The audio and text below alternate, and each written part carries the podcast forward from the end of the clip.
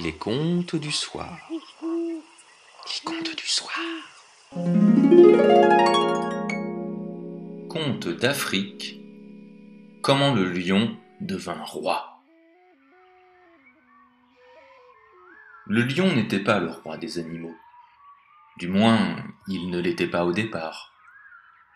C'était plutôt Dankele, un grand buffle noir de la savane qui régnait sur le peuple des bêtes.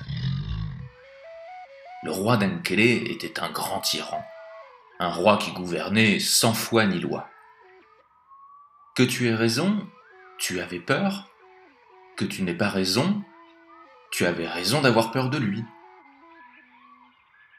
À cette époque, il y avait une seule rivière à laquelle tous les animaux venaient boire. Mais personne n'avait le droit de boire avant Denkele. Et Denkele ne se contentait pas seulement de se désaltérer, il se baignait dans la rivière, s'y roulait et y faisait tous ses besoins. C'est après que les autres pouvaient boire à leur tour l'eau déjà souillée. C'était injuste, mais c'était comme ça. Il fallait le supporter. Mais la lionne mère, ce jour-là, ne put attendre l'arrivée du roi. Son lionceau qui venait d'arriver au monde, allait mourir de soif. Elle lui donna un peu d'eau. Elle en but un tout petit peu, elle-même.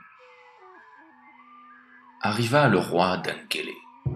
Il était accompagné des membres de sa cour, des griots et des griottes qui chantaient ses louanges. Ô grand buffle, tu es plus grand que Sunjada le Grand, plus grand que Damorzon le Grand, plus grand qu'Alexandre le Grand. Mais le roi d'Enkele, quand il fut au bord de la rivière, vit qu'on avait osé boire avant lui.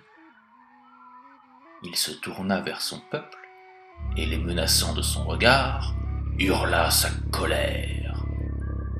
Et sa colère fit trembler tout le monde. Qui est-ce? Mais qui a donc osé boire avant moi, le roi? Si vous ne me désignez pas le coupable, vous l'êtes tous. Les animaux, terrifiés, se regardèrent dans les yeux. Tout le monde avait vu la lionne donner à boire à son petit, mais qui pouvait prendre la responsabilité de la dénoncer à cette brute, le roi? La hyène le fit. Moi, je ne vais pas payer pour une faute que je n'ai pas commise. C'est la lionne qui a bu avant toi.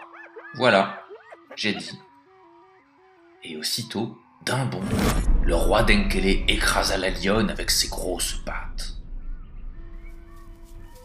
Mais le lionceau n'était pas mort. Il s'est sauvé à toutes pattes et est allé se cacher. Il a attendu, attendu, jusqu'à ce qu'il soit devenu grand. Quand il est devenu un grand lion, dont le rugissement retentissait à travers toute la savane, il est sorti et il a dit au buffle Buffle, où est partie ma mère? Le buffle, intimidé par la force que dégageait le lion, bafouille euh, Ta.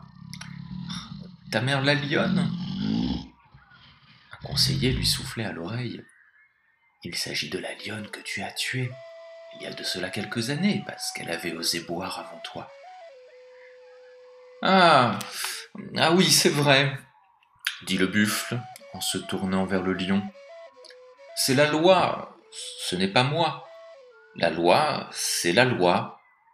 Ta maman a osé boire avant moi, alors la loi lui a été appliquée. La loi, c'est la loi, la loi, ce n'est pas moi. La loi qui ne s'applique qu'aux plus faibles est une loi injuste. Et le lion se jeta sur le buffle, le terrassa et libéra le peuple des animaux. C'est depuis ce jour qu'il est le roi des animaux. C'est aussi depuis ce jour qu'il s'efforce d'être juste et droit.